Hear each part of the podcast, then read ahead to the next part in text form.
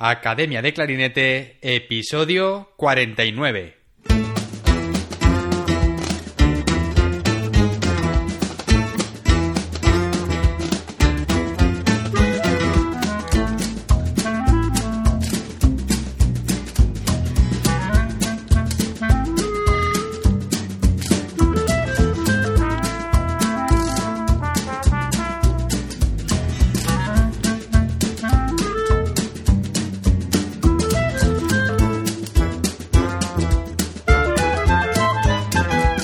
Bienvenidos a Academia de Clarinete, el podcast donde hablamos sobre aprendizaje, comentamos técnicas, consejos, entrevistamos a profesionales y hablamos sobre todo lo relacionado con el clarinete.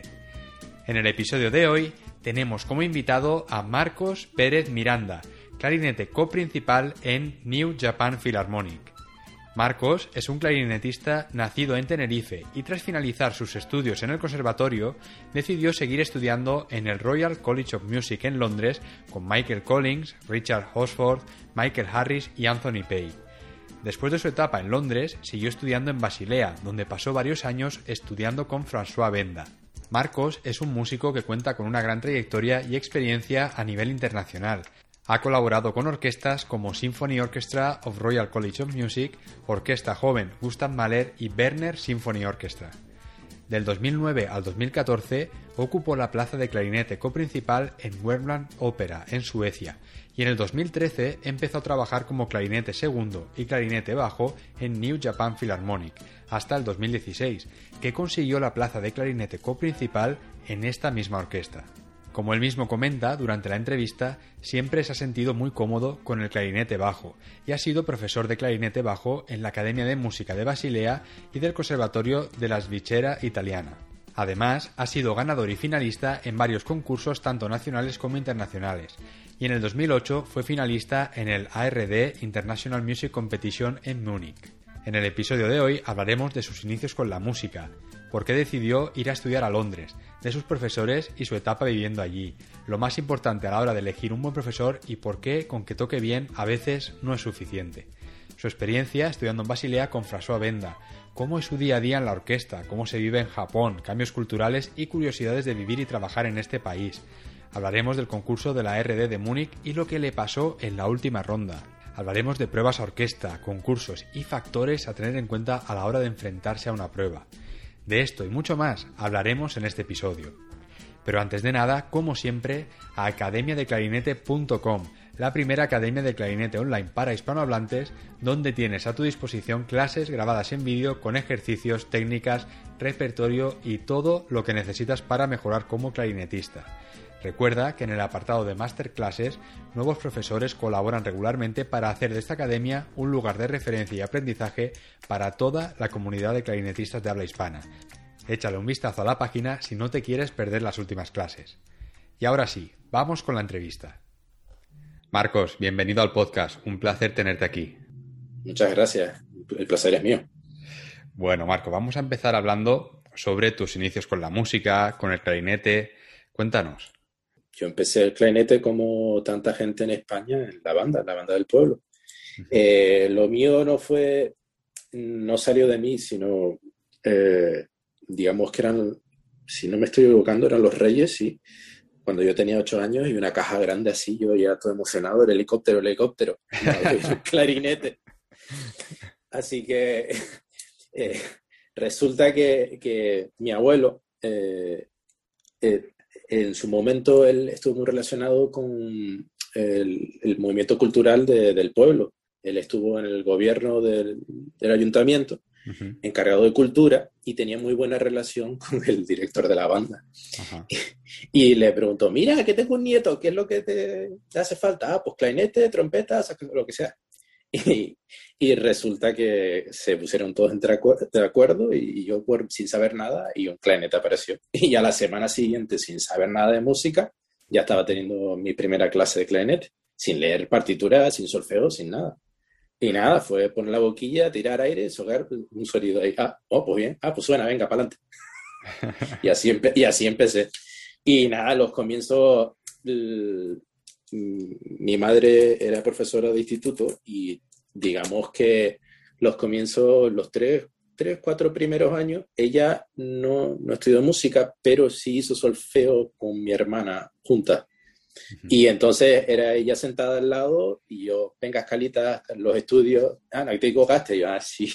Y mis amigos, ping, el timbre, venga, vamos a jugar a fútbol. No, no, si quieres un fútbol, venga, una horita escala. Y yo, ay.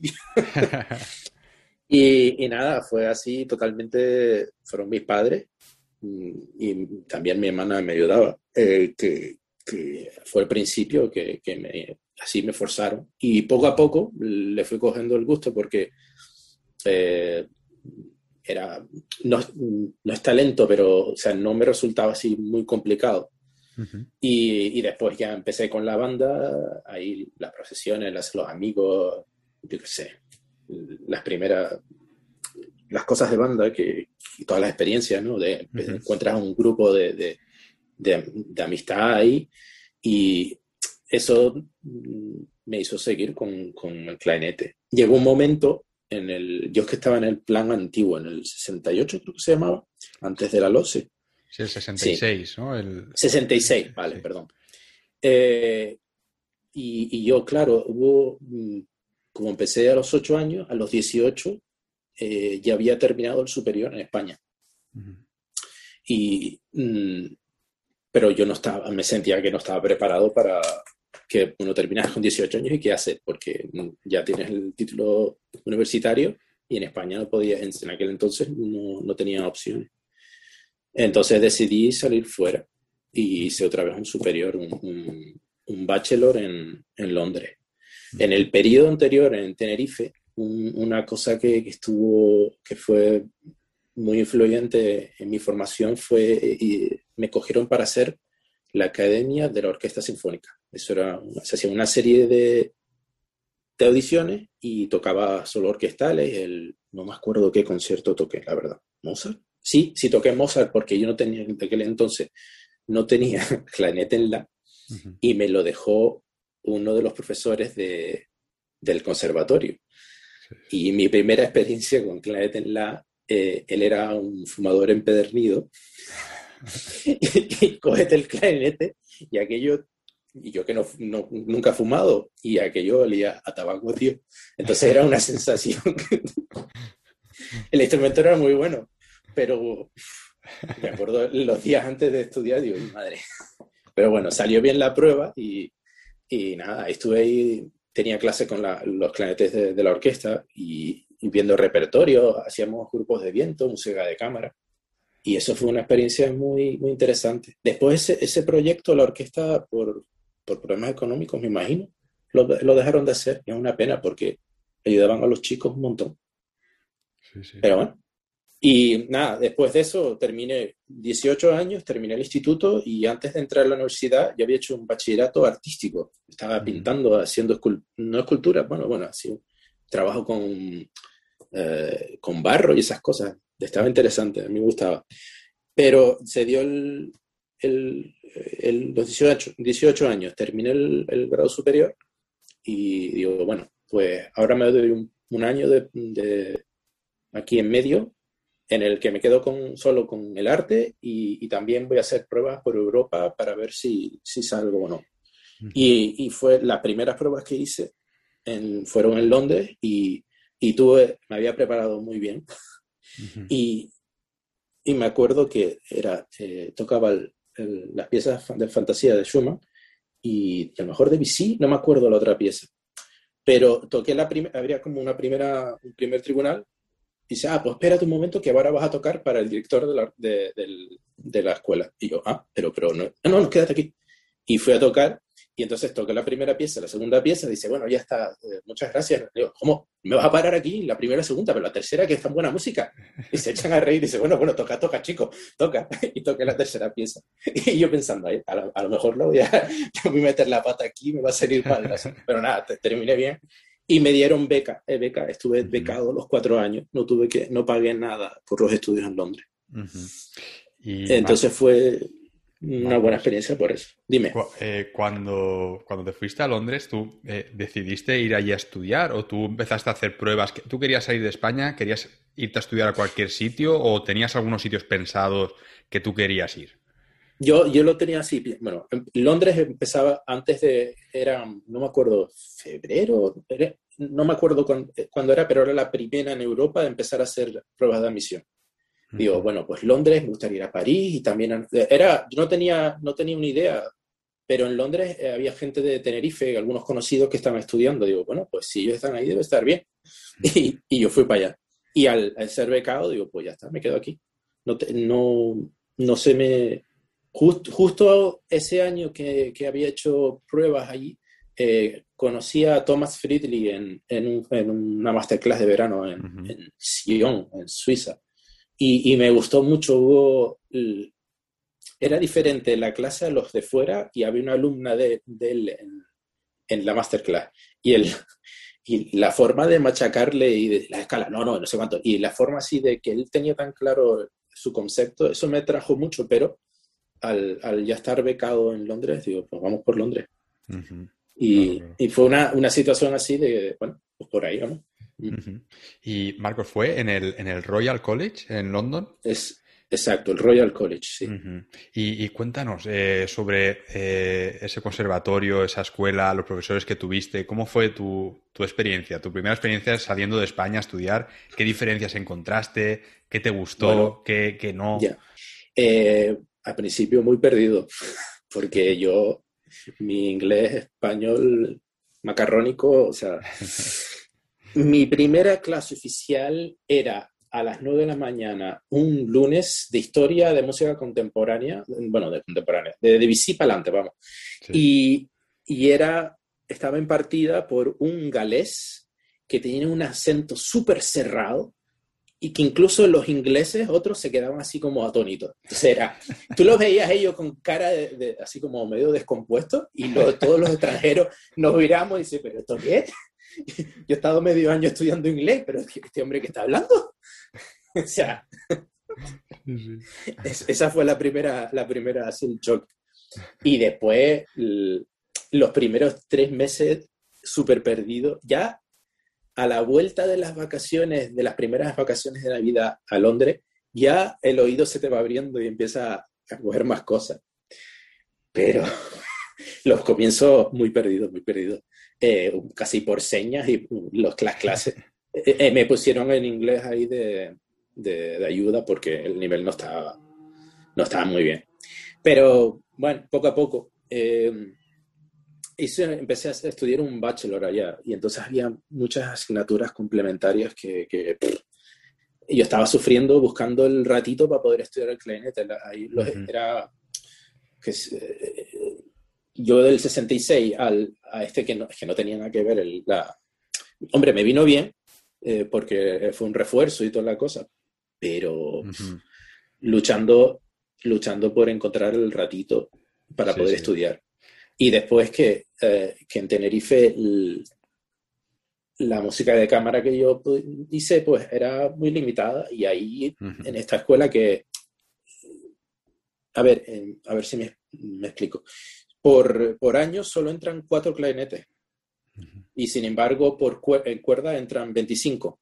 O sea, ellos los que aceptan es como eh, mm, eh, enfocados a orquesta. O sea, pueden tener eh, dos orquestas en, en, plantilla y pueden hacer proyectos orquestales así. Entonces, el, la, el, poder tocar con vientos, tocar, poder tocar con cuerdas, eh, fue mi primer, eh, a ver, Brahms, mi primer eh, septeto de, de, Beethoven, el octeto de Schubert, piezas de repertorio muy todos los tríos con, con, con, violín. Pues eso, mm, todo lo, o sea, quinteto de viento también, tenía uno. eso, que aunque fuera estudiante y el nivel todavía, yo qué sé, mm, o sea, estaba algunas cosas, de, si, si el ritmo, que si entrada, afinación, que es cosas que el, con, la, con la experiencia uno se va formando y va cogiendo confianza y, saber resolver problemas. Pues todo eso, el, ese primer contacto, ahora si, si tengo que hacer un bolo en, con un ensayo y concierto aquí, porque eh, así muy rápido, pues tienes un, balaje que, que, que, te puede ayudar un montón. Eh, volviendo a lo de antes, que estabas diciendo claro, mm. cuando empezaste a estudiar en Londres, tú fuiste a estudiar un bachelor y sí que me gustaría eh, comentar la diferencia, sobre todo para los que nos estén escuchando, que la diferencia entre estudiar un bachelor o ir a estudiar directamente un máster o estudios de posgrado, porque normalmente cuando vamos a estudiar un máster sí que tenemos mayoría de asignaturas prácticas de tocar, ¿no? Y, pero claro, cuando vas a estudiar un bachelor, eso equivale a lo que es aquí en España el superior.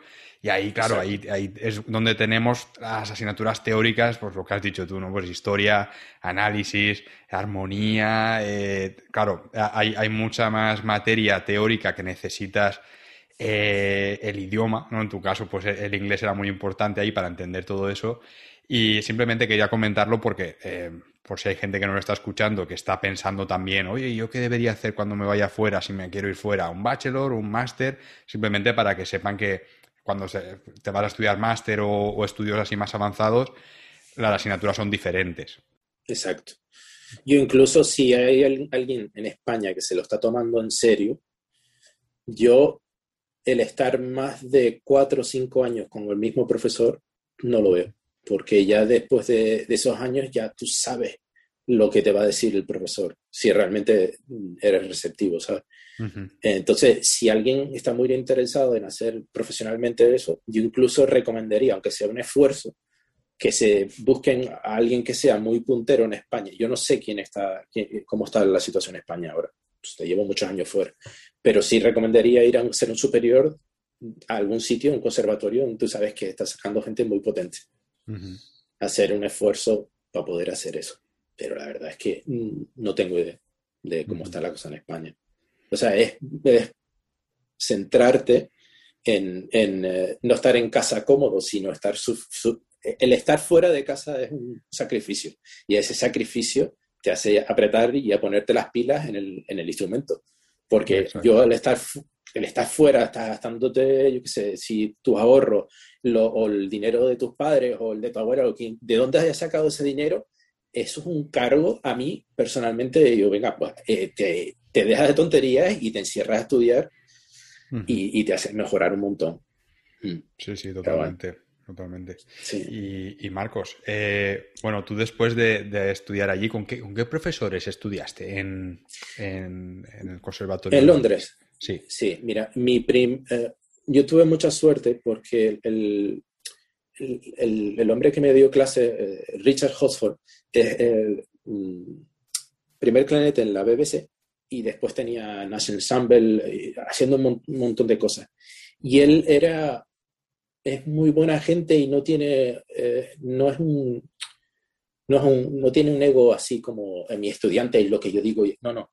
Y yo le preguntaba, mira, estoy teniendo problemas con estacato, no sé, ah, vete a este profesor. Y me mandaba a un montón de gente. O sea, yo pasé por Richard, era, tenía el que tenía más clases, Richard Hotford, pero también di clases con Timothy Lines, dos años con Michael Collins, fui privado con Anthony Pay, también algo con uh, Mariner, eh, Janet Hilton, algo hice con ella. Pero lo interesante de Londres, o sea, lo más influente fue Anthony Pay en privado y Timothy Lines, Michael Collins y Richard Hotford. Sí, digamos que eso fue lo más influente. Pero el poder eh, no estar cerrado con un profesor, sino ir cogiendo de todos un poco y ir viendo diferentes eh, formas de abordar un problema, pues este me decía, ah, pues esto así, y este otro así. Por ejemplo, yo cuando di clases con Michael Collins, él, él es una persona que nunca ha tenido, mm, nunca se ha planteado nada. O sea, tú le pones un clarinete y ya le sonaba increíble de, de nada. O sea, él, él es puro talento. Y yo le decía, pero ¿y, esta, y este cambio? Ah, pues no sé, te lo pones en la boca y soplas. Y yo, pero tío, pero tío. Eh, entonces, digamos que con él no le pude sacar todo el, el jugo, jugo, que podría haber sacado porque yo todavía no estaba formado del todo.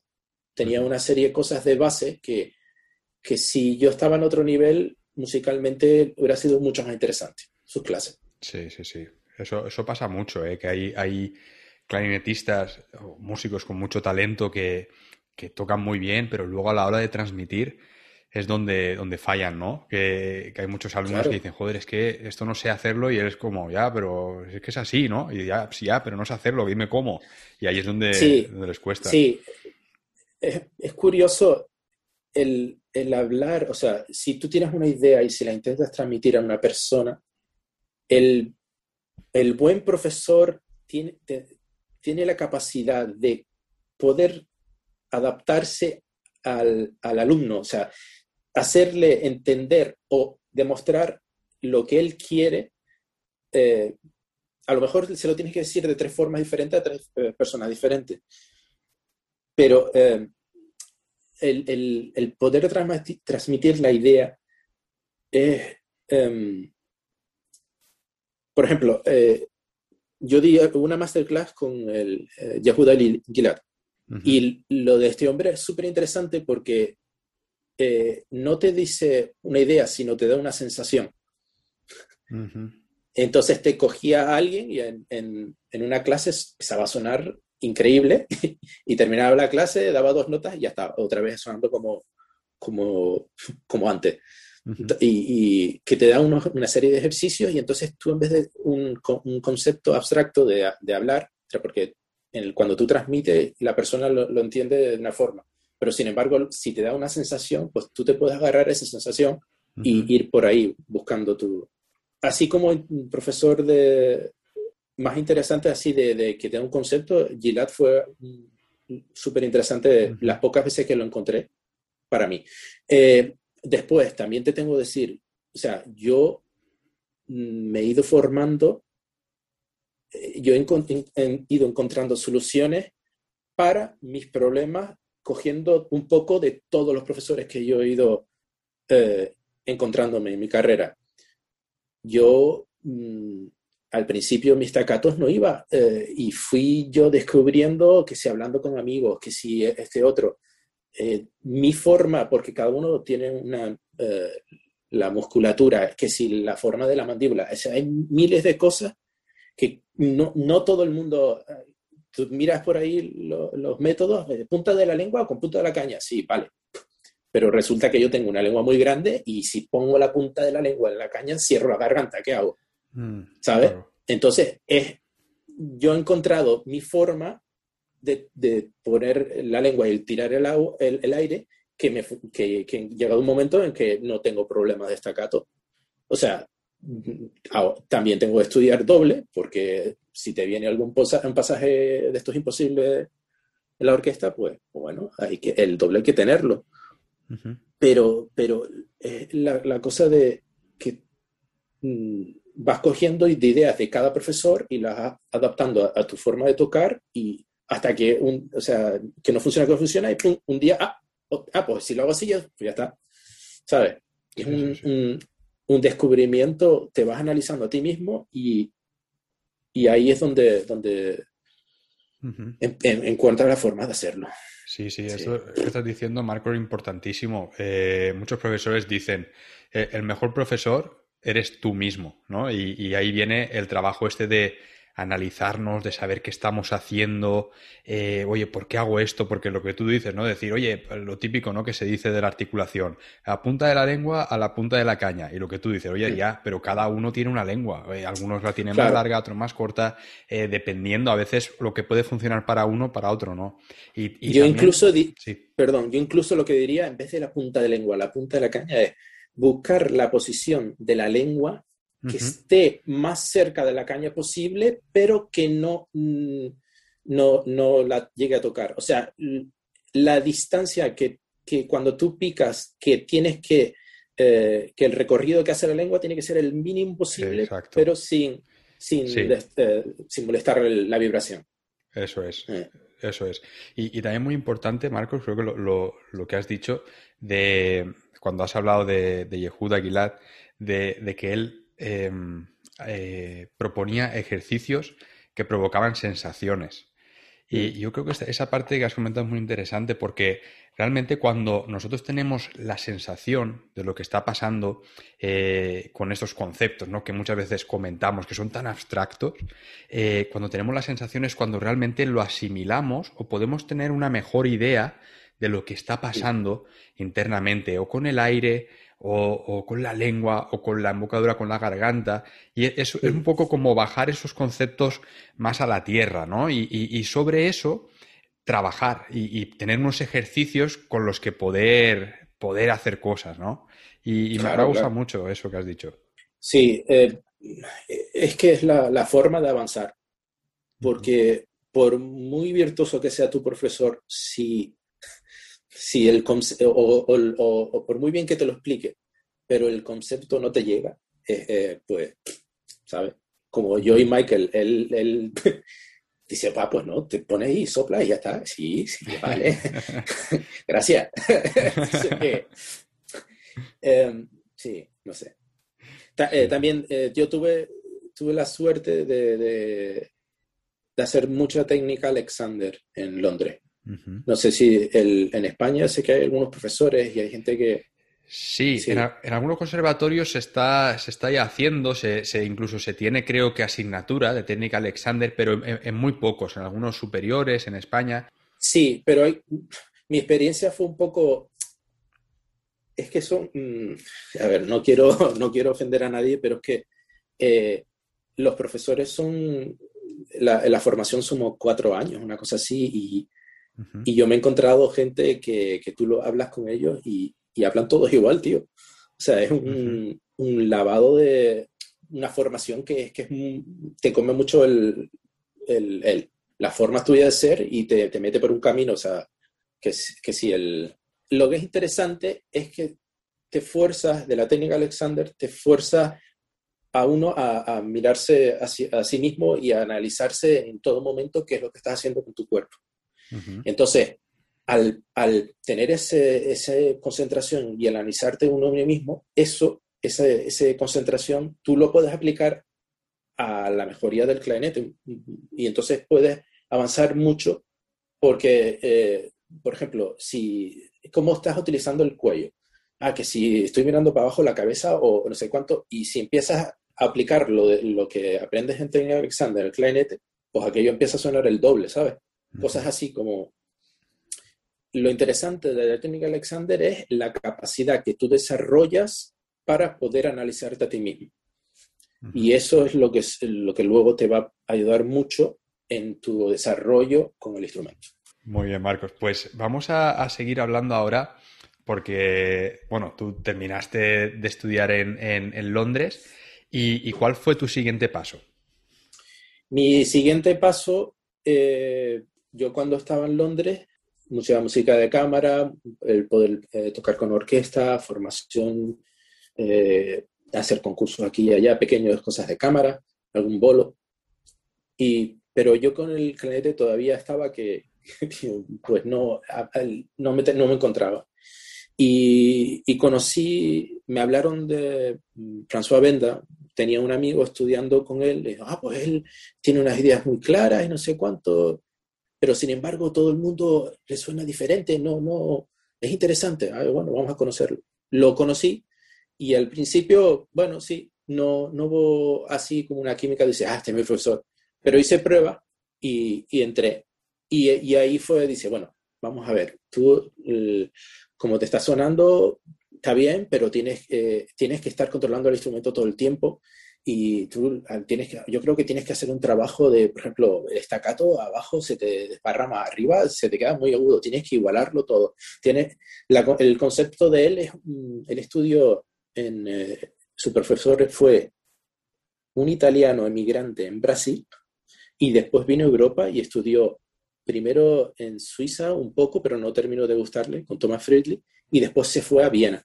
Y él en Viena se cambió a sistema, de, sistema francés a vienés, o sea, cámara grande, boquilla súper cerrada, con, muy, con eh, una tabla muy, muy larga y, cañas ahí que, que se la hacía él, estudió, si no me equivoco, con Prince y, y con una serie de gente de allí de la escuela vienesa. Y entonces el concepto ahí, venga, tira aire, mete mucha boquilla y, todo homogéneo. Y después, después Mm, se cambió otra vez a francés, pero eh, conoció un constructor, eh, un luthier, mejor dicho, en Ginebra, René Hackman, y reformó todo un clarinete y lo hizo un híbrido entre francés y vienés y alemán. Aquello, el instrumento que él toca tiene más de 30 años y es muy raro, porque tiene un montón de, de llaves extra. Y entonces me cogió por ahí y venga, déjate de historias de cámara, no, no, ahora ponte a hacer escalitas y, y, vamos a cambiar material para poder, y entonces de, yo llegué allí tocando mi, una, una, una Peterito, una boquilla Peterito con cañas del 3, dice, no, no, esto, mm, esto es muy blando, ponle algo un poquito más resistente. Tres y medio, no, no, no, cuatro. Digo, pero cuatro. Y, y empiezas, empiezas a encontrar el punto, no el punto, mentira, al principio, los dos primeros años, me volví loco. Porque me, me, cambió tanto que, pues venga, caña más dura y abre más la garganta y no muerda y deja que el material te, te aguante. Después de ahí me cambié a boquilla americana, súper cerrada, cañas del, del 4,5, 5, más boquilla todavía. Pero, o sea, tú cuando te lo digo así dices, no, pues eso tiene que ser un tapón. No, no, era tan cerrada que mordía un fresquito y, y, se, y aquello se cierra todo o sea, mm, estilo, estilo bien es que, que, no, o sea, se meten un montón de la boquilla y, y casi el, el, la presión de, de, la embocadura es nada, o sea, aguantan el instrumento, pero no, no hay ningún control de, de, de morder, vamos. Y por ahí me fue, fue cambiando, me fue encontrando, volví a algo más normal y al final pues, pues ya me encontré al tercer año, ya estaba en, en el sitio. Y ahí fue donde empecé a, a tener buenos resultados, pero fue un cambio de, de claro, venir a Inglaterra, yo mm, hacer mucha, estar súper liado, de hacer un montón de cámaras y de, de, de estudios y sin poder dedicar las horas que yo quería al instrumento. Mi profesor era muy buena gente, pero terminar el, como a él le suena no es mi ideal. Entonces él me cogió y me, me fue enfocando para un concepto que, que, me, que me, me funciona. También tengo que decir que, que, lo que a mí me gusta o lo que a mí me funciona no tiene nada que ver con lo que a otra persona le puede gustar. O sea, para colores hay un montón de... O sea, para gustos colores, ¿no? Uh -huh. Y Marco, entonces tú estudiaste allí con, con François Benda y en ¿cuánto sí. tiempo estuviste allí en, en, Suiza? Pues yo en Suiza estuve como estudiante, era el máximo que se podía hacer, eran cuatro años, pero yo lo, lo nos, ¿cómo fue? Hice un, un máster, lo dividí en tres años, pero después el Solisten Diplom, que es como el, no sé, o sea, era Concert, concert que son como el máster, lo hice en tres años. Entonces, después quería hacer el Solisten Diplom, pero como lo había eh, extendido el otro tres años, solo tuve un año para hacer. Sea, el Solisten tú tienes que hacer concierto, un recital, uso de cámara y después concierto con orquesta. Uh -huh. eh, y después también hice eh, el cuarto año, también tuve, eh, entré de práctico en la Sinfónica de Berna, que eso también fue una muy buena experiencia, uh -huh. porque así estar un, un, es un año que, que trabajas como uno más en la orquesta, te pagan como estudiante, pero trabajas como de la orquesta. Uh -huh. Pero bueno, eh, tienes formación, se dan una serie de clases y una oportunidad de tocar con ellos. Y eso fue una formación súper interesante. Sí, sí, eh, sí. Oye. Y después me, me presenté al, al, al Orchestral Diplom también. Solisting uh -huh. y Orchestral Diplom en el último año. O sea, pasaste sí. una buena temporada allí, ¿eh? Sí, también, también ahí conocí a mi mujer y, y bueno, uh -huh. no había intención de moverse mucho. claro, claro. Sí, y lo, lo, interesante de François, él es eh, muy, muy buen profesor, pero él da clase en tres universidades. Entonces no lo, no lo tienes toda la semana. Lo interesante de la academia es que de, del Stad Basel, ¿no? La academia es que la clase era muy potente. Había gente que, que tocaba 3.000, me daba 3.000 vueltas en, y dice, Dios, ¿dónde vas tú? Y, y, le preguntas, ¿y esto cómo lo haces tú? Ah, pues yo sí, no sé. Y entonces el nivel era, era muy alto y, y podías ir mm, cogiendo ideas de todo un poco. Y, y súper interesante porque te da mucha oportunidad de ver gente muy diferente por ejemplo, había un par de húngaros, la escuela húngara con el, el es súper importante para ellos y, y súper interesante. Ah, no, pues yo hacía esto y... O, también al ser, serbio o no, Eslova, serbio, súper potente. gente que, tú lo ves tocando mil notas ahí, pero ¿de dónde vas tú? y, después ve con frase de Brahms y yo, Dios mío, ¿qué estás haciendo? Tú tira notas. eh, sí, eh, los italianos también, muy buena gente. Es interesante conocer otras, otras escuelas y ver lo que hace, la, lo que, y conocer otra gente que tiene una facilidad que a lo mejor algo a ti te cuesta mucho, pero para ellos no, es. Y esto, ah, pues yo empecé a hacer este estudio y fue cogiendo el rodaje. Digo, ah, vale, déjame hacerlo. ¿Sabes? Es súper interesante por esa parte. Y, encontrar a gente así tan potente. Sí, sí. Y, Marcos, tú cuando ya estabas durante esos años, eh, ¿tú ya pensabas en que querías dedicarte a, tocar en orquesta o, querías más hacer eh, carrera como solista y hacer concursos? ¿Cómo, no, fue?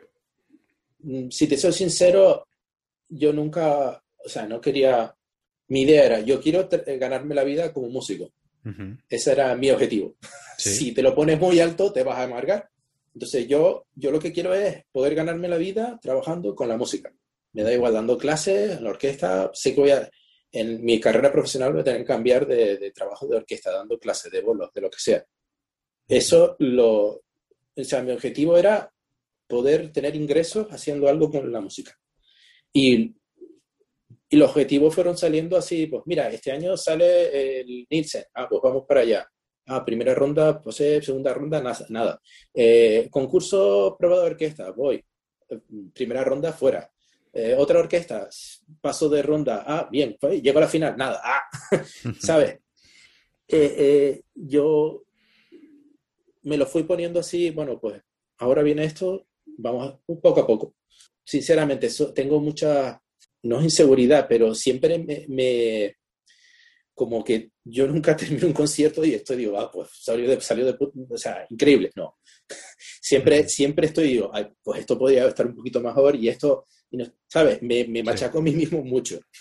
Y entonces, eh, tengo facilidad de estar sobre un escenario porque te viene la adrenalina y te dejas llevar, pero el momento que subo, hasta que subo al escenario y me bajo del escenario, digamos que cuando estoy en el escenario estoy disfrutando, pero después cuando voy a subir o cuando voy a bajar es todo un, un machaque de venga, venga, seguir más grande y esto y nunca, nunca termino de estar satisfecho con uno mismo, ¿sabes? Es un poco... Sí, sí, sí. Es un poco... sinceramente es como... No es un masoquismo, pero... pero ya me gustaría, yo pagaría un montón de dinero por, dice, mira, vas a tocar este planete, estas cañas y estas boquillas y vas a estar contento todo el resto de tu carrera.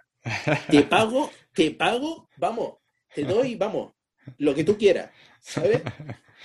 Pero, pero es que mm, mi forma de ser, que sí, como lo del técnico Alexander, siempre que estás analizando, yo tengo ahí en, en, el cuarto de estudio, tengo 15, 20 barriletes. 10 campanas, que si pongo este barrilete y esta campana, pues esta afinación, bien, pero después la respuesta no estoy a gusto. Bueno, y si cambio es, ¿sabes? Es una locura. El, el, momento, cuando era estudiante, no tenía dinero, pues no me lo planteaba. Cuando empecé, cuando tuve ya mi primer puesto de trabajo, el hobby, porque era, ya es tu profesión, y entonces empiezas a gastarte una de dinero, dice, ah, pues esta abrazadera, ah, pues vamos a probarla. Y ya está, y, venga, vamos, pues tengo una de material aquí que, digo, no. Es, normal, Marco, es normal. Al final nos pasa a todos, que somos muy así de, vamos a probar esto y ahora lo otro y ahora tal. yo, yo creo que es bueno también, ¿no? Porque al final eh, el concepto que tienes de, sonido a lo mejor en un año, pues con el tiempo va cambiando y buscas otros materiales, buscas... Sí, sí, vale. Lo que, sí, eso está muy bien. Pero yo tengo esta experiencia de ir a una masterclass y es mi primera vez que tuve un encuentro con un instrumento eh, ¿no? los, alemanes estos con sistema francés. Y yo todo emocionado, y estaba, voy a tocarlo, voy a tocarlo. ¿Lo deja? Sí, sí, sí. He hecho un par de notas y el nota me mira y dice, Marcos, ¿te suena igual? y yo, vale. A lo que vamos, que el material te va a facilitar una serie de cosas, pero al final vas a sonar, tu forma de tocar, tu forma de expresar, vas a ser tú. Sí, sí. Entonces, Sí.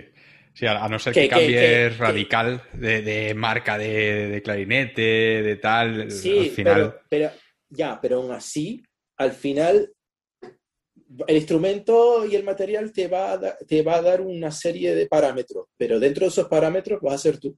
Yo creo que, que la cosa es encontrar algo que me lo tengo que recordar yo a mí mismo, encontrar algo que funcione más o menos bien, que tú conozcas y estés más o menos a gusto, sepas las tendencias de afinación y, dejarte un poco de tanta, tanta tontería, porque yo, eh, mi mujer es clarinetista y es totalmente lo, lo, opuesto a mí. Ella lleva con el mismo clarinete desde que estudió aquí en Japón. Ella es japonesa. Y la, ella toca con B40, B40 lira y de ahí no la saca. Y en plan de, oye, oye, ven, ven, ¿esto qué te suena? Te suena que tienes que estudiar, déjate tontería. de gracia. Solucionado, ya está. Sí, no, no. E, ella, ella es súper práctica y, tiene una, eh, eh, lo tiene la cabecita tan estructurada que ella sabe cómo estudiar para que termine de funcionar. Cuando yo estoy nervioso porque me viene un proyecto así complicado o un, ataque ahí sobre una, una sinfonía que tienes algo muy delicado, y me pienso, bueno, ¿y si cambio esta brocasadera y esta boquilla? Déjate de historia, estudias notas largas y pon, en el día tienes que estar concentrado y ponerle la nota en el sitio. Ya está. Vale. Muy bien, muy buen consejo, Marco. Sobre todo para, los, más jóvenes también, que, que, todos hemos pasado por ahí y muchas veces tenemos estos líos mentales de no, porque hay que tocar con este material, porque tal clarinetista toca con esto y yo tengo que sonar igual y quiero tal, y la verdad que al final es todo más sencillo, ¿no? De lo que parece. Ya. Sí, eh, el final es encontrar eso, lo que dije, un material en el que tú estés cómodo y que te dé una, una cierta seguridad. Muy bien. Y eh, Marcos, eh, vamos a hablar ahora. ¿Cuándo fue eh, cuando conseguiste tu primer trabajo en, orquesta? Pues fue, eh, yo terminé eh, el último año de estudios en la universidad. Ese año fue el, ARDE que, llegué a la final. Ahora, hablaremos del concurso de también. Sí, sí. Y después estuvo un año de, freelance en, Suiza. Y, ese año me lo cogí, todo lo que salía y me presentaba. Y, tuve la suerte a, uh, a los 28 eh, años, eh, cogí mi primer, eh, entré en orquesta en Karlstad, arriba en, Suecia. Una, una, una, pequeña orquesta, es, un, es una ópera y es como la capital de una región, ¿no? El Berland. Es una región que es muy pequeña, la región es grande porque Suiza es muy grande, Suecia es muy grande, pero tiene, son 200, no, la verdad es que no me acuerdo cuántos, eh, cuánta, cuánta gente vive ahí. Pero era casi una orquesta como de cámara, muy reducida. Y ese fue mi primer trabajo orquestal. Y fue una experiencia súper interesante por la formación en la orquesta, eh, por lo que es el día a día, el trabajo orquestal y eso. Pero también tengo que decir eh, que tiene un, un, ritmo de trabajo muy, aquello es muy relajado. Comparado con lo que tienes ahora en Japón, es muy relajado. Aquí, Sí, aquí en Japón vamos a, piñón fijo sacando conciertos. Eh, aquí vamos por rotación. Yo trabajo mínimo 18 días al, mes. Y ahí pueden entrar desde... Eh, hacemos poca ópera. Ahora hicimos ópera en, eh, la Bohème la hicimos ahora con orquesta reducida. Yo tocaba segundo y bajo. En, eso, la Bohème son tres clarinetes. El, bajo no tiene mucha cosa, pero había una serie de cambios de, estos que tenías que soltar el clarinete rápido, el bajo de la entrada. Una locura. El que hizo el arreglo, le tengo que mandar un regalito yo. Sí. bueno, que bueno, y volviendo a Calsta, que me lío.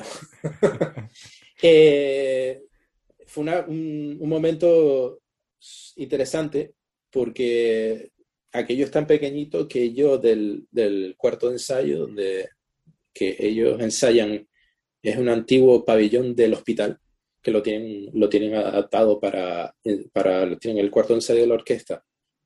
Eh, todo lo que es hacer eh, maquetas y todo la, eh, para la ópera. Súper interesante estar por ahí, te vas y empiezas a hablar con el técnico de, y esto cómo lo envejecen y, ¿sabes? El, todo, el, todo lo que es la, lo que está detrás de, de las bambalinas en, en, el teatro es súper interesante.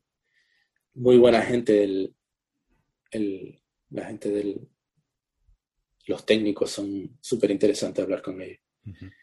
Y, y, el, yo lo tenía el, el cuarto de, de, o sea, de, casa al trabajo eran cinco minutos en bicicleta. o sea, de, de, Ir al trabajo me, cogía tres porque era bajando la colina. Volver a casa eran cinco. y, y, nada, ahí tienes llave y terminaba el ensayo y yo me quedaba estudiando hasta tarde, a lo mejor. Y, y como tenía, eh, en ese tiempo, eh, mi mujer eh, justo había ganado un concurso importante en Japón, entonces empezó a tener mucho, mucho movimiento aquí en Japón y entonces a lo mejor un par de meses se venía a, a Japón y entonces estaba yo solo y bueno, cuando estás solo empiezas a estudiar para Sí. Y, y, también una vez que estás en el trabajo es el, pues no perder el nivel, ¿no? El, o sea, la cosa de, bueno, y como de estudiante, porque estudiante estás estudiando todo el rato, pero el trabajo te va comiendo el no apalancarte, digo, venga, venga, eh, escalita es estudio. Y ahí, eh, en, ese, en esa primera temporada, eh, seguía haciendo pruebas de orquesta. Eh, sí, tuve una serie de finales en, varias orquestas, pero no hubo suerte. Mm. y, Marcos, ahora volviendo a esto que has comentado del ritmo de trabajo, el, que tenéis aquí en, Japón comparado con el ritmo de trabajo que pueda haber en orquestas en, el norte de Europa, por ejemplo, eh, esto eh, es verdad, por ejemplo, todo lo que se dice sobre la cultura japonesa del trabajo, de, que la gente allí trabaja muchísimo, incluso esto que se comenta de, la huelga japonesa, ¿no? Eh, esta leyenda urbana que dicen que la huelga japonesa consiste en que trabajan más, ¿no? Los japoneses para, para colapsar el sistema. Sí, no, es eso, la, verdad es que no lo sé, pero la verdad es que, pero sí, yo, creo que eso es más leyenda urbana, pero bueno, e, es, es, verdad, ¿no? Que la cultura allí de, trabajo es, es, muy fuerte, ¿no? Sí, incluso está mejor visto que si estás cansado te quedes dormido en el, en el puesto de trabajo que que te vayas antes de tiempo a casa. Eso está mejor visto. Joder. O sea, si, si tú ves a alguien que está ahí en el, en el puesto de, en el escritorio, está está haciendo una cabezada, se está echando ahí la siestita y después sigue trabajando. Eso no está mal visto, eso es como, ah, ha trabajado muy duro, está descansando y va a seguir trabajando, ¿sabes? Sí, sí. Y, sí. y también aquí la gente los ve a las 10 de la noche en la oficina y todavía están ahí. Y, y eso, por ejemplo, desde el punto de vista de, de la productividad, porque se pueden trabajar o se puede estar en el puesto de trabajo muchas horas, pero realmente horas productivas, al final, ¿cuántas son? Es que a lo mejor te puedes estar delante del ordenador moviendo el ratón, ¿sabes? Claro, claro. pero eso es lo que está... Eh, eh, la verdad es que hay un montón de cosas culturales que yo no, no entiendo. Esto es muy diferente que en Europa y hay momentos que tú dices, ¿y yo qué hago aquí? Pero, como, pero al, ya estar casado, tener los chiquillos aquí, pues lo veo, bueno, vamos a darle, vamos a seguir aquí, que los chicos van a tener una formación que, que ellos se sienten parte, ¿sabes? Yo salí de España con 18 años y no he vuelto. Y ahora es una sensación súper rara porque si vuelvo no, no, no, soy ni de aquí ni de allí, porque tengo la familia y las amistades de toda la vida, pero todo el mundo tiene su ritmo y de, vida y todo eso, y entonces es como estás flotando. Llegas a un sitio que, que bueno, eh, tienes tus conocimientos, pero todo el mundo tiene su vida hecha y vuelves aquí y, y mi integración es tengo la gente del trabajo, pero aquí como va el ritmo, la gente termina de la orquesta y sale corriendo porque tiene que coger el tren una hora y media para llegar a casa o, una hora para ir a, dar clase a otro sitio. Es que esto es muy grande y nadie vive cerca del trabajo. Entonces, lo peor, mira, lo peor de Japón es el transporte público en, hora punta. Y estás como todos metidos ahí en apiñados y te saca lo, te saca lo peor de ti. Por, eh, yo he tenido, es lo, yo soy una persona que no, soy tranquila, no tengo problemas, pero, pero ahí si te, no sé, he tenido un par de encontronazos que yo, tranquilo, tranquilo, déjate de historia, porque te puedes meter en un problema. Sí, sí, sí. Eh, esto que, que, vas con el claete bajo, estás todo forzado y te pegan un empujón y, casi te caes al suelo. Y madre. Pero bueno. Sí. Sí. Y, y, Marcos, ¿cómo es, eh, por ejemplo, un día normal allí de trabajo? Eh, ¿Cuántas horas ensayáis? ¿cómo, funciona por, ¿Cómo funcionas, por ejemplo, en, una, en una semana donde estáis preparando un programa para un concierto con un director nuevo? a ver, normalmente si son los programas de abono, son tres días de ensayo que es de diez y media a cuatro, con una hora de, por medio para el almuerzo, y, eh, y después dos días de concierto. Después, si son, eh, si no son de abono, si no son así conciertos más, eh, más económicos o fuera de abono, a lo mejor te viene un ensayo y concierto. Si te viene escolar, te viene ensayo y concierto, sin, sin general.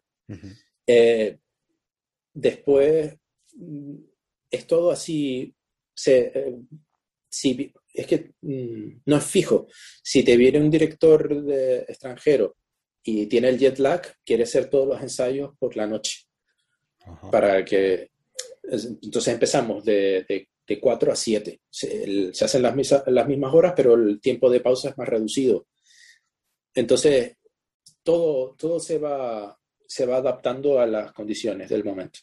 Nosotros tenemos una programación y nos vamos dividiendo, ah, pues tú tocas esto, esto, esto, esto, y ya está, ahí lo ves así, más o menos claro. No es como en otras orquestas donde está todo estipulado. Aquí nosotros, esto es una orquesta privada y no tenemos sindicato. Esta orquesta se formó en su momento porque hubo un grupo de personas en, otra orquesta que quería un sindicato y todas esas personas las fueron despedidas por, por intentar poner un sindicato. Y entonces el Osawa, Seiji Osawa, cogió a esas personas, hizo una nueva orquesta. Y esa es como se formó nuestra orquesta. Es una orquesta privada, entonces digamos que el, poder que, que, tenemos los músicos es muy limitado. Sí, sí, sí. En ese, sentido es muy diferente, ¿no? A, lo que tenemos, por ejemplo, en Europa, donde en cada orquesta, pues, eh, hay eso lo que tú dices, ¿no? Un sindicato, un grupo de músicos donde pueden por defender. Claro, las horas de ensayo, pues no te puedes pasar, ah, no, y esto pues no, porque me coincide con los niños, no sé cuánto. No, no. Aquí, olvídate. Aquí, sí, sí, y para adelante. Claro, claro. y, y Marcos, eh, ¿la orquesta está en la ciudad de Tokio o dónde está? ¿En qué ciudad? estamos en Tokio. Aquí en Tokio, profesionalmente, son ocho o nueve orquestas profesionales. Ahora me estoy confundiendo. casi nada, ¿eh? sí, y la cosa es que el público es el, mismo. Entonces tienes que competir con la programación y con los directores que traes para atraerte el público. Mm, Entonces es un... Aquí hay un, mucho... Eh, hay un, hay un grupo de gente, digamos, esta ciudad son 38 millones de personas. Hay, hay una gran eh, cantidad de gente que va a conciertos. Entonces, por eso se pueden mantener eh, ocho o nueve, ahora no me doy cuenta, profesional. Y después hay una cantidad de, música de cámara, una cantidad de grupos así pequeños, eh, solistas, recitales, hay orquestas de bolo, orquestas de musical. Hay, hay el, aquí la cultura es muy potente. Sí, sí. Muy, muy potente. Por eso muchos directores, y, se paga. O sea, no. cuando se, paga me refiero, le pagan el caché a, los grandes nombres de, de fuera. Tú te viene, te viene un Dudamel con eso y ves los precios y digo, pero, ¿pero dónde va? que, que, eso, ¿sabes? Claro, eh, claro. sí, sí, sí. la gente se compra, sí, hay una, hay una demanda, vamos. Sí, sí, vamos, se, nota porque además, claro, lo que has comentado antes es que las orquestas, digamos, son fundaciones privadas, ¿no? Que no hay una financiación eh, externa por parte del gobierno o es mínima esa financiación. Sí, a ver, solo hay tres públicas. O sea, está la Sinfónica de Tokio, la Orquesta Metropolitana y la de la radio. Esas son las tres de dinero público. Y después está una que, por ejemplo, es el Yumiori, que es, un periódico que el, director del periódico, uno de los más potentes de Japón, es un aficionado a la música y dice, ah, voy a montarme una orquesta. Y tiene un orquestón por, por eh, como así el, flash, el, ¿cómo decirlo? las apariencias de la compañía. y, y, tiene, tiene gente muy buena, o sea, es increíble. O sea, hay que tener poder, ¿eh? Para decir, oye, voy a montar una orquesta. sí, sí, pero, pero vamos, eh, esa misma persona después suelta dinero para un equipo de béisbol. O sea, aquí la gente que es rica es muy rica. Es la, Está muy eh, socialmente, o sea, hay mucha distancia entre la gente. Muy interesante todo esto, Marco, ¿eh? porque yo, por ejemplo, nunca, nunca he estado en, Japón. Todo lo, lo, que sé, pues es lo, lo, que he oído, lo que he visto en documentales, tal. Pero es interesante que alguien desde dentro, pues, eh, cuente, ¿no? De primera mano, pues, cómo funcionan las cosas allí, cómo son y también hacernos una idea. La verdad que muy interesante. Y, Marcos, vamos a hablar ahora de, del concurso de, la ARD, que, tenía ganas de hablar de esto contigo. Cuéntanos esa, esa experiencia, cómo fue ese concurso para ti y qué significó también en, tu carrera. Mi carrera, chan, chan, chan. Eh, pues fue el último año de estudios de, la universidad en, en Basel y y había que hacer recital y concierto con orquesta y me cogí el programa Alarde y lo puse para el, todo el final de, de, carrera. Y me pasé meses estudiando, terminé los estudios, hice los recitales y todo eso, muy bien. Y nada, me presenté al concurso, fui pasando de ronda y yo, pues no, la verdad es que no me lo creía porque yo nunca me vi en, en una final del Arde. Eh, entonces la primera ronda bien, pasé, y bueno, pues nada, segunda ronda pasas y te quedas, coño, bueno, ahora viene el Mozart y, bueno, Mozart, bueno, sí, lo controlo, no problema. Pasa y viene el Nielsen de memoria y yo nunca me lo había estudiado de memoria.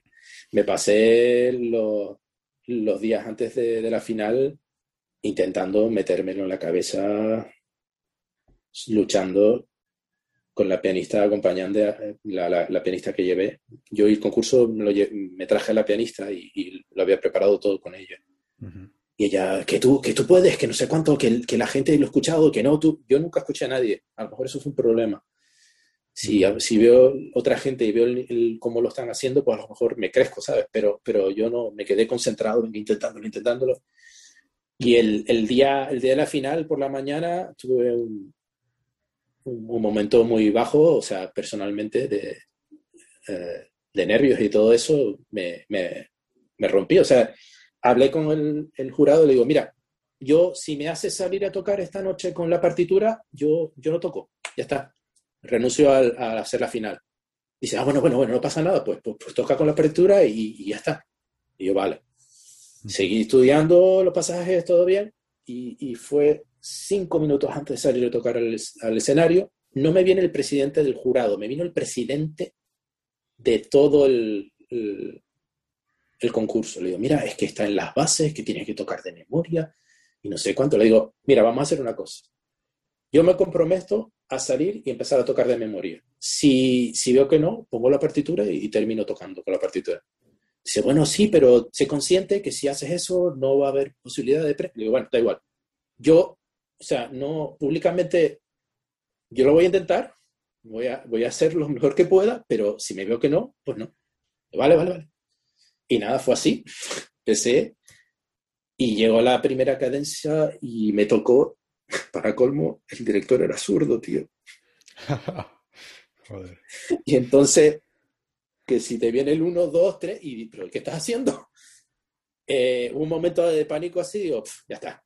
Puse la partitura, la tenía ahí eh, con el cerrada, con una tirila ahí, y empecé a tocar de memoria, pero hubo un momento que digo, no puedo. La puse, terminé de tocar el concierto y ya está. Y me quedé así como, bueno, o sea, para toda persona que esté escuchando y quiera hacer un concurso, le hacen bien las bases y se dice de memoria, se lo estudian de memoria y van aprendidito, bien estudiadito. que no te veas ahí en un final del concurso internacional y, y que no salga por, por, por, no llevar las cosas bien estudiadas, tío. Y después fue, fue así, ¿no? Eh, me dieron así un premio de estos de, no de consolación, pero una pequeña, una pequeña mención. y, y, después de eso tuve bajón psicológico muy bestia. Me pasé meses, no, no fui a psicólogo, pero me quedé así como, voy a dejar de tocar el clarinete o, digo, bueno, ah, me puse como reto de, de, los 28 a los 30, o 27 a 30, no me acuerdo, encontrar puesto de trabajo y si a los 30 no encontraba, me dedicaba a otra cosa, hacía un cambio drástico de carrera. Y después, al poco tiempo de eso, empecé a dar clases con el primer clarinete de, de la ópera de Zúrich, un, un eh, de Sudáfrica. eh, y es una persona súper interesante porque lo, el, lo tiene todo muy, a la hora de orquestar lo tiene todo muy clarito. Eh, me, da, me dio una serie de cosas, por ejemplo, que nadie me decía. Él me decía, Marco, a ver, eh, fui a, eh, estaba preparando una prueba y fui, toqué para él, dice, mira, has cometido fallos en tres solos y eso no puede ser, no es aceptable. Ahora mismo, como está, hace, hace 20 años, 30 años, 40 años, eh, a lo mejor, eh, pues, pero ahora como está tocando la gente, va a haber 10 que van a tocar perfecto. Tú no puedes permitirte eso. Vale, vale. Después tocaba, dice, ¿pero qué estás haciendo? ¿Qué, dinámicas aquí? Digo, eh, piano. Y, y, aquí, pianísimo. Y empezaste, solos, entre solos diferentes, tienes que eh, tener muy claro el, el, dinámicamente dónde estás. Si un solo empieza piano y otro solo, completamente música diferente, empieza pianísimo, pero tú lo tocas igual, no puede ser. Digo, ah, vale, vale, vale. Esa nota larga, ¿qué estás haciendo? Digo, ah, pues no sé. Va a estar ahí un trompa que lo, su, su, día a día es tocar notas largas. Va a estar con el dedito uno, dos, tres, cuatro. Ah, eso más corta. No. Las medidas, todos los valores eh, concretos. Ah, vale, vale, vale. O sea, este hombre fue así, muy influyente a la hora de, de prepararme para, para poder ganar una, un, un, una plaza. Uh -huh. Y todo lo que él me aportó, digamos que con François fue técnicamente y él me dio un enfoque de, de cómo poder hacer pruebas de orquesta y, y, y, y tener suerte. Uh -huh. Bueno, también tengo que decir, aunque, aunque toques todo perfecto y salga todo, todo lo que tú has estudiado, después el, el, que te cojan o no en una prueba de orquesta tiene mil, mil parámetros que no tienen nada que ver contigo. Sí. O sea, mmm, tú puedes tocar todo lo perfecto, pero el, a lo mejor si vas a tocar de segundo y el primer clarinete está ahí, no, no me gusta cómo se mueve o es demasiado expresivo, tú no, no. O también me ha pasado de no voy a decir la orquesta, pero te cuento la anécdota. Eh, el primer clarinete de una orquesta, eh, ir a, una, una, primera una primera prueba, llegar a la final y dejarla desierta. Y venirme el director titular y dice, no, pues tú, es que me gustó mucho, pero es que el primer clarinete no, no puede ser, no sé cuánto.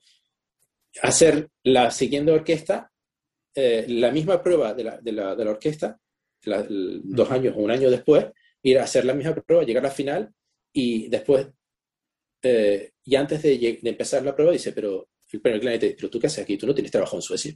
¿Tú qué haces viniendo de este país a tocar? Y yo, pero ¿qué me estás hablando? No, no, tú, pero tú vete a Suecia, aquí no, aquí no tienes nada que hacer. Joder. O sea, sí. Mm, no, bueno, sí, racista, por decirlo de una forma. O el hombre, el hombre también que era un abuelete y... Yo, he escuchado casos de eso, ¿eh? de, de, a lo mejor eso, eh, gente hacer pruebas en otro, en otro país, llegar a la final y después, de ¿sabe? Hacerlo muy bien y, tener que ir, eh, a lo mejor el director o, o alguien a justificar o a intentar justificar diciendo, no, es que a lo mejor el clarinete segundo o el clarinete primero es que está a punto de jubilarse y dice que no le apetece tener a alguien al lado eh, que, tenga que hablar inglés con él o que quiere hablar en su idioma, no quiere, ¿sabes? Y, esas cosas pasan, están ahí, mm. es verdad. Sí, la, otra cosa que... Eh, en la ópera de Zurich, eh, donde conocí este, al, señor, al primer clarinete, salió prueba de segundo y bajo. Y esa me presenté dos veces. La primera llegué a la final y dejaron desierta. Y éramos tres personas en la final y una de ellas era mi alumna. Yo estudiando mm, una serie de años clarinete bajo en, en Basel, de, de profesor. y, y, hablando con ella, no, pues me han invitado a hacer una serie de proyectos con, con, la ópera de Zurich y al otro chico también. ¿A ti no te han llamado? Digo, ¿cómo? Cogí el teléfono, hablé con el primer clarinete que me conocía, dice, Marco, sí, eh, estamos probando a la otra persona y tengo un problema aquí en la sección porque la otra clarinete se niega a tocar contigo. Digo, pero, pero si no me conoce, no. Dice, no, es que no sé, no, no, no sé. Salió otra vez la, la, plaza, me presenté, llegamos a la final, mi alumna y yo, y se la llevó mi alumna, y, y, vino así, dice, no, es que la primer clarinete se ha presentado y es que dice que, que contigo no se ve porque tu forma de tocar, tú, tú eres un primer clarinete, tú no puedes estar tocando segundo y bajo así. Y yo, ¿pero qué me estás hablando? Eh, a lo mejor, si, si te viene una cosa y, y te mueves un poquito expresivo, ¿eso le molesta a esta mujer? yo, pues sí, bueno, pues ya está. O sea, no, no, no creo, también, o sea, mirándolo ahora desde fuera, yo también puedo entender su posición, o sea, de ella, ¿no? O sea, ella a lo mejor ha tenido una serie de experiencias con otra gente que, que, que dice, pues está tocando con este que está ahí, pues no, ¿sabes? Pero pero también lo que no me parece justo es mm, no darme la oportunidad. Si, si tú tocamos juntos y me dices, mira, por favor, esto, no sé cuánto, si, si ella me dice cualquier cosa y yo no tengo problema de adaptarme, porque lo que sí hay que tener claro es el, el, rol, o sea, el, el, papel que tú tienes dentro de una orquesta. Yo no me voy a estar poniendo a marcar o a, a, decir cualquier cosa al primer clarinete, eso es una, es una falta de respeto. O sea, tú cuando estás eh, el trabajo de segundo es estar manteniendo y apoyando lo que hace el primer clarinete. Si, si yo qué sé, si, si se va un poco para arriba, pues o sea, tú de afinación, eh, cualquier cosa, si te preguntas, oye, esto, no, no, está bien, no te preocupes. O sea, tú tienes que ser un apoyo para tu primero. O sea, es, una vez cuando estás trabajando de primero, tú estás trabajando con los otros solistas de, viento y estás un poco diciendo, dándole direcciones al segundo, a la sección. O sea, es una cosa, la dinámica de trabajo hay que tenerla muy clara. Sí, sí. Pero, bueno. Marco, muy interesante esto que has comentado porque, y se puede sacar una muy buena lección de todo esto porque son factores que, están fuera de, nuestro control. Que cuando vamos a, a, una prueba, porque tú puedes eh, estudiar, vamos, como el que más, saberte el repertorio, vamos, de, de memoria, tener la mejor caña ese día, estar, vamos, a tu 100%, pero son cosas que, que luego van a estar ahí y esa es la, la, realidad. Entonces, también para todos aquellos que nos estén escuchando que, y que estén pensando en hacer pruebas o, ¿sabes? Que, que, lo sepan, que eso es parte también del proceso y, hay veces que, oye, pues no se va a poder hacer nada y las cosas son, eh, van a ser así.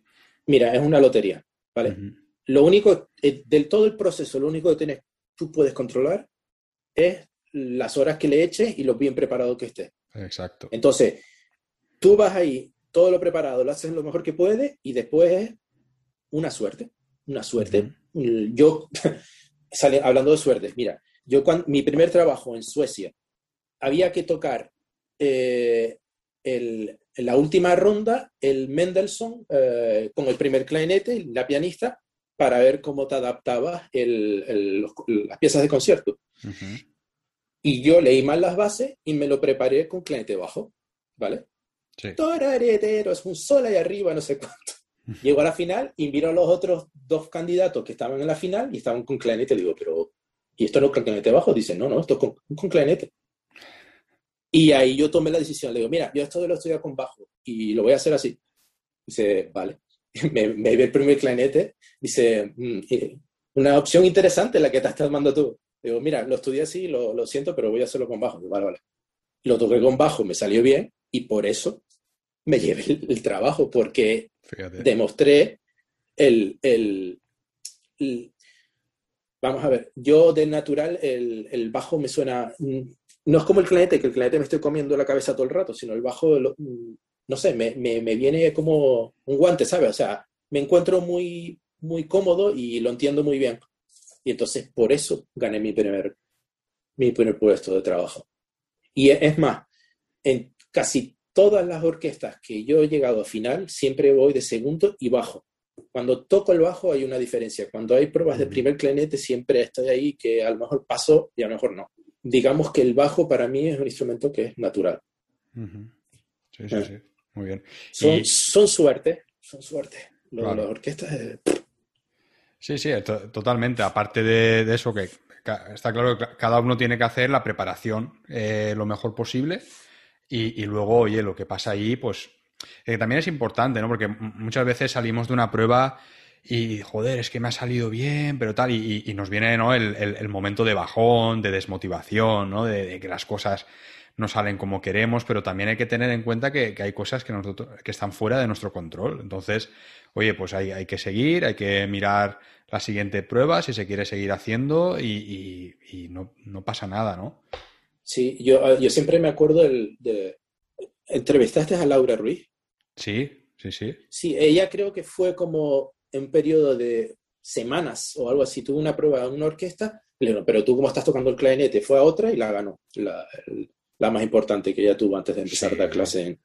O sea, lo, hay que confiar en uno mismo, en el proceso y prepararse lo mejor que pueda.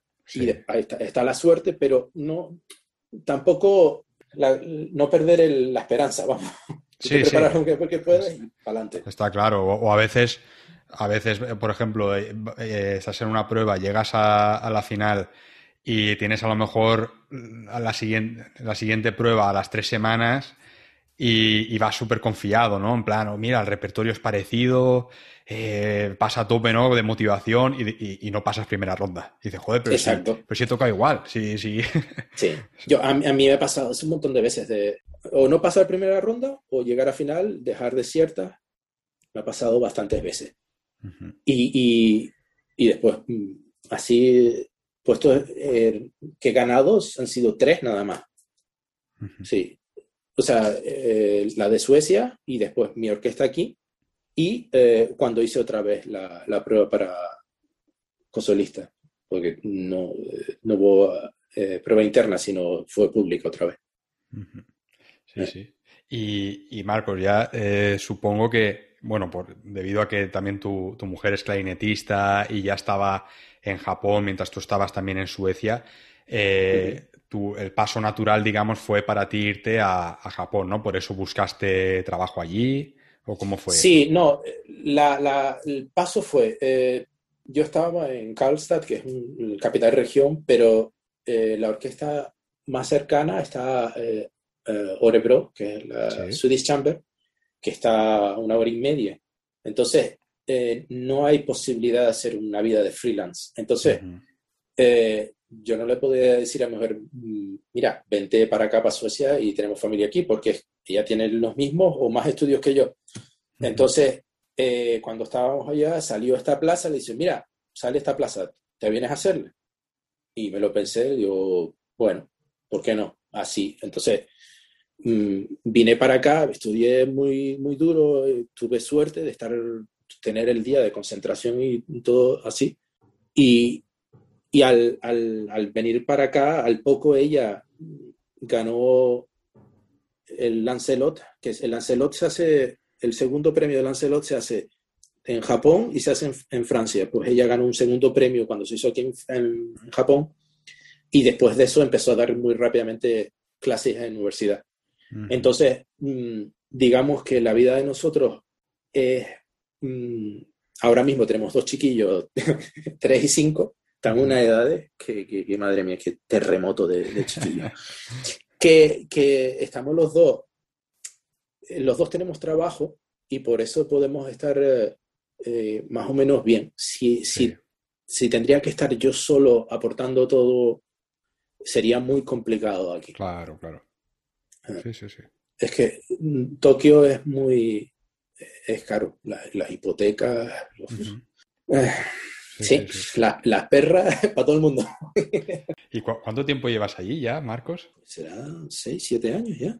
Siete años. ¿Y te has adaptado bien? Bueno, sí. Ah, ahora eh, me noto, sobre todo después de los chiquillos, las horas, las posibilidades de estudio se reducen un montón. y, al principio mm, estaba, eh, era, mm, al ser mi trabajo anterior ópera, pues había mucho repertorio que me venía, que, he tocado los pasajes de orquesta para pruebas, sí, pero que toda la sinfonía no la conozco, ¿sabes? Entonces había muchas cosas que tenía que estar estudiando un montón. Claro. Y ahora ahora como, como aquí el repertorio, a lo mejor me vienen, Borsa que me vienen tres, Nuevo, nuevo Mundo a, la temporada. Eh, eh, Beethoven, estoy, vamos, este, eh, con el año del 2020 de Beethoven, hemos estado, y, con el COVID, que, ha estado la orquesta reducida, hemos hecho Beethoven, que estamos, o sea, sinfonías de Beethoven, pero a punta pala. Ah, ahora, ah, la próxima semana, otra vez, el emperador de Beethoven, creo que es la cuarta o la quinta vez que lo toco esta temporada. Eh, o sea, se repiten tanto las cosas que eh, abres la partitura, yo siempre me señalo lo que el pasaje que, que, he tenido que estudiarme, o, que algún roce, o lo toco de primero de arriba abajo, este aquí, te lo estudias un poco y venga, el siguiente. Entonces, eh, es el, al venir tanto eh, las cosas que el repertorio se repite mucho, pues lo único que tienes que hacer es mm, ver quién está delante y si un poco el rubato o lo no rubato lo que hace, ¿no? Y, la orquesta va sola. Es el, el, oficio, ¿no? El que te viene siempre lo mismo. Pues, Marcos, ha sido un verdadero placer y muy interesante eh, hablar contigo, todo lo que has comentado, la verdad que muchos consejos, eh, muchas historias, mucho de lo que aprender. Así que, desde aquí, pues darte las gracias por, haber participado en, el podcast. Está muy a gusto hablando contigo. Y, bueno, te deseo todo lo mejor para, que sigáis allí eh, con el trabajo, con todos los objetivos que tengáis y, y mucha suerte con todo. Vale, muchas gracias. Y gracias por invitarme. La verdad es que yo no soy muy activo en redes sociales ni esas cosas. Y, gracias por la oportunidad. Pero bueno, si a alguien le interesa, me alegro. seguro, seguro, Marcos. La verdad que ha sido muy interesante hablar contigo y has compartido mucho valor en esta entrevista. De acuerdo. Bueno, Marcos, un abrazo. Hablamos pronto. Igualmente, un abrazo ahora. Y hasta aquí el programa de hoy. Gracias por vuestras valoraciones en Apple Podcast, por seguir el programa en Spotify y por vuestros me gusta y comentarios en iVoox. Muchísimas gracias por estar ahí. Nos escuchamos la semana que viene. Hasta la próxima.